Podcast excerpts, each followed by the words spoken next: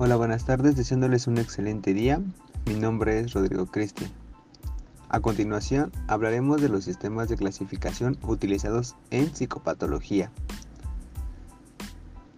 Estos pueden definirse como instrumentos que agrupan en categorías los atributos de cada padecimiento que presentan los individuos.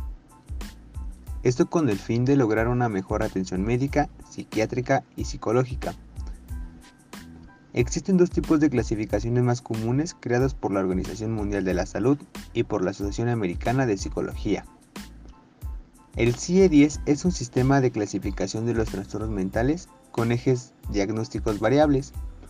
Entre ellos se encuentra Eje 1, síndromes psiquiátricos clínicos, Eje 2, trastornos específicos del desarrollo, Eje 3, nivel intelectual Eje 4, condiciones médicas.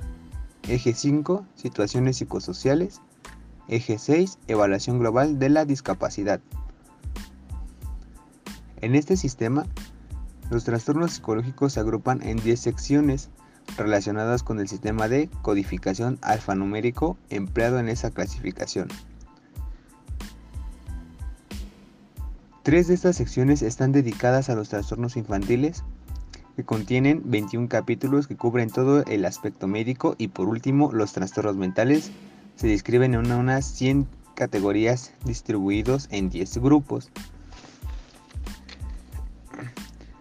Asimismo, el DSM-4 es el Manual Diagnóstico y Estadístico de los Trastornos Mentales de la Asociación Americana de Psiquiatría, del cual es un sistema de clasificación de los trastornos mentales que tienen la intención de proporcionar descripciones claras y precisas de las categorías diagnósticas, para que los clínicos y los investigadores puedan estudiar, diagnosticar e intercambiar información respecto de las mismas. Las características del DSM-4 son que clasifica las características diagnósticas, los trastornos asociados, la relación con una determinada edad, cultura o género, evolución o complicaciones, patrón familiar y diagnóstico diferencial. Por otra parte, se, caracteriza por las fenomenologías compartidas.